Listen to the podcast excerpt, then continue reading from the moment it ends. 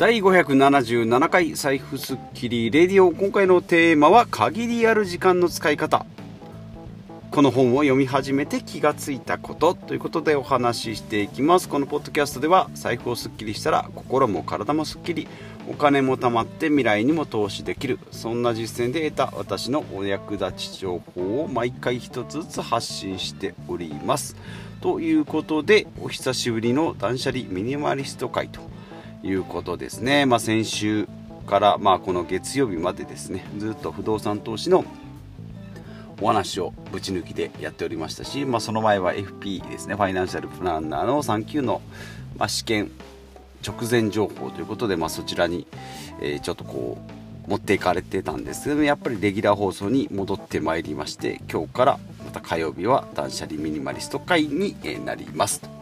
いうことですね。はい。で、まあ今日物ではなくですね、まあいつもは物を捨てようとか、前回あの排水口、お風呂の排水口の蓋捨てちゃいましょうよとか、ゴミ箱置きませんよとか、まあ、服をちょっと片付けようとか、まあ物の断捨離のお話だったんですけども、今回はですね、時間のお話になっております。で、ここ最近ですね、おすすめされた本の中で限りある時間の使い方という本を、えー買いまして、まあ、買ったというと、まあ、Kindle で買ったんで電子書籍なんですけどね、まあ、これを今読み始めてまだですね 20%2 割ぐらいしか読んでおりません、えー、外国の本なのですねオリバー・バークマンが書いてるおります。限りある時間の使い方。ということで外国の読み物ってやっぱり日本語が言い,、ま、言い回しが難しかったりするんでですね。あのかなりこう有名な方が、えーと、おすすめしてたりしたので、まあ、これは読むべきだなと思ってですね。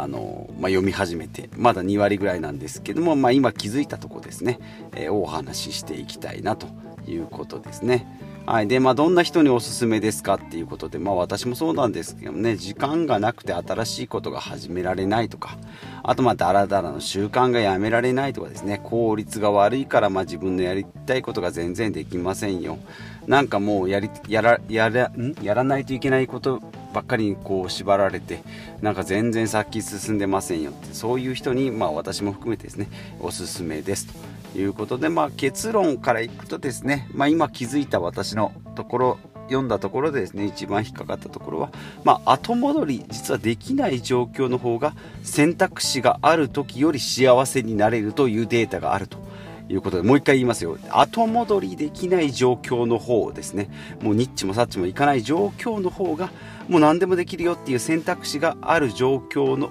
よりも幸せだということで、結構切羽詰まった状況の方が良かったりするということですね。まあ、例えば、結婚に関していくと、たくさんの選択肢がある独身者よりも、もうあの、20年前からこう結婚してる既婚者の方がえー、幸せですよと。なんかちょっと妥協してるんじゃないのっていうふうに思われるかもしれないんですけど実はその独身者の方もですねあ、えー、妥協してる、まあ、せ既婚者ずっと既婚、えー、と結婚してる人はなんか妥協してんじゃないのってもしかしたら思うまあ、そんな人もいないそんな人ばかりでもないですけどもしかしたら、まあ、客観的に見たらですねどちらが妥協してるかというと結婚してですねなんかまあそのまま、え生活してんじゃないの、まあ、子供もいるしねとかっていう風になってくるとそれは妥協したように思われるかもしれないんですけど実はたくさんの選択肢がある独身者の方もですね妥協していると。結局1人に絞らずにたくさんの選択肢を選ぶという方に甘んじているということなので、まあ、どちらも妥協しているんだよということであ物の見方っていうのはあこういうふうに捉えることもできるんだなということですね。はい、でまあこの本ですね、まあ、時間の使い方っていうタイトルになっている通りですね人類最大の重要課題は時間をうまく使うことっていうところですね。まあ、うまく使うことっていうふうに書いてありますがうまく使うって言ってもですね効率を上げるということではなくてそれ人それぞれですねまたこれが答えがないからまあ難しいということで、まあ、どういかにうまく使うかっていうところですね、まあ、お金もそうですけどねお金を何にうまく使うのお金をうまく使うというのもまたこれも難しい。家を買うのか車を買うのか人と過ごすのか美味しいものを食べるのか本を読むのかですね本を買うのかそういったところに、え通ずるものじゃないかなと思います。であとはですねまあ、限りある時間っていうタイトルになっておりますけども、えー、と4000週だっけな、えー、ちょっと忘れてしまう、まあ、80年だと80年だと52週だからそうですね4000週しかないですよと。いうことだともう全然まずはもう時間がないをありきでスタートしてくださいということとあとは時間を完璧にコントロールできるっていうのがもうそもそも幻想ですよとうまく時間をやりくりしようと思ってることがもう幻想なので捨ててくださいということですね。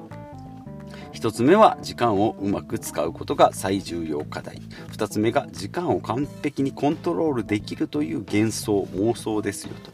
で3つ目がですね効率を追求するほど虚しくなる。ということで、まあ、効率化すればするほどですねやるべきことやるべきことやるべき自分っていうのが膨らんでくるのでそれでまた苦しめられますよと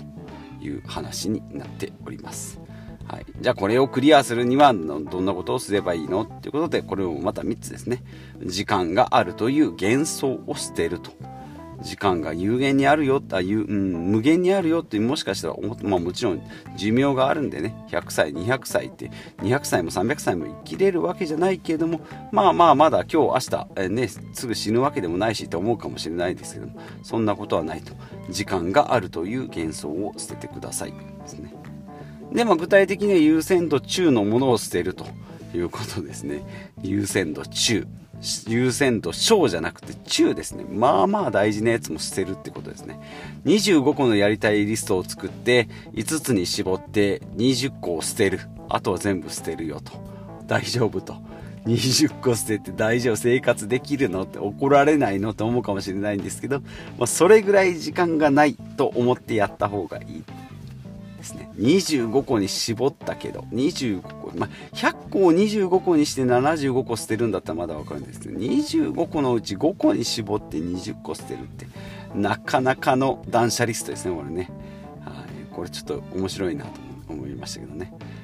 であとは、えーと失う不安より捨てる喜びを手に入れる。ちょっと概念的ですけどね、まあ、これ今まで言ってた断捨離ミニマリストに通じるものがあるんじゃないかなと思います、まあ、物を減らすことによって、まあ、捨てる喜びとかも残った少数精鋭をこういかに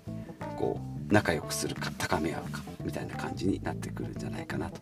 え、思います、まあ、今日が人生最後だと思ってですね行動すると、えーんとそんなつもりで生きたら毎日だらだらなんかできないですけどね。もう今日最後かと。つもりじゃなくてガチでって書いてありましたからね、えー、今日が人生最後だと思って行動すると。会社行くかなこれで。そんな感じもしますね。今日が人生最後だったらですね。どんな卵かけご飯食べるかな。うんなんかスマホゲーム絶対やらないなと思いますけどね。TikTok だらだら見るのなんてしないなと思うんですね、まあ、今日が人生が最後だと思い行動する。これ365日すると結構大変ですけどね。なんか成功者は大体でもこれを言いますね。人生が最後。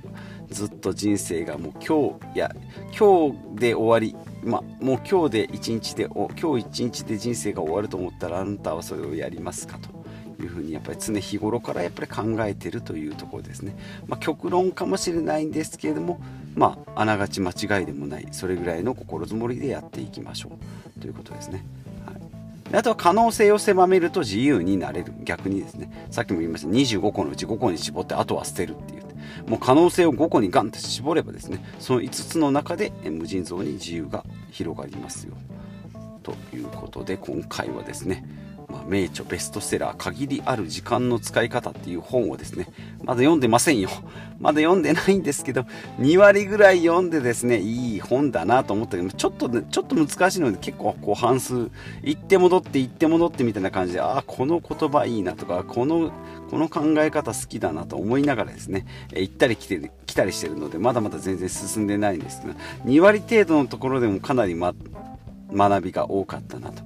思います。まあ、過去ですね、私が繰り返しお伝えしております、ダイビーズゼロですね、人生、あの、え、ー、と、ゼロで死ね、もう資産ゼロで死ねよっていう、え、過激な本、まあ、これもそうですし、アドラー心理学の嫌われる勇気だとかですね、えー、まあ、日本の、え本でいけば、あの、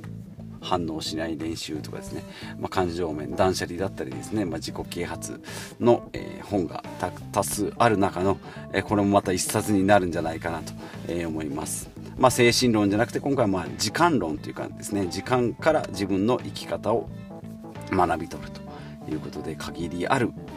時間の使い方ということでまだ読まれてない方はですね一回ちょっとこう Amazon で見ていただいてどんなものかなと、まあ、試し読みもできますしえっ、ー、とまあそうな。はい。立ち読みなんかでも、え、できるかと思いますのでこちらちょっと気になった方は、えー、覗いてみてください。ということで今回のまとめですけどもね、えまだまだ読み途中の本で学びが多いので、まあ、ちょっと一回アウトプットしておこうと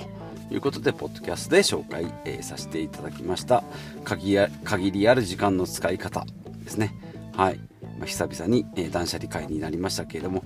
後戻りできない状況の方がですね、選択肢がある時よりも幸せになれるということで、えー、25個のうち5個に絞って、その中で、えー、自由に、えー、今日やるべきことをやっていきましょうということで、ちらほらどちらかりましたが、えー、非常にいいですいい本ですよということでお伝えしていきました。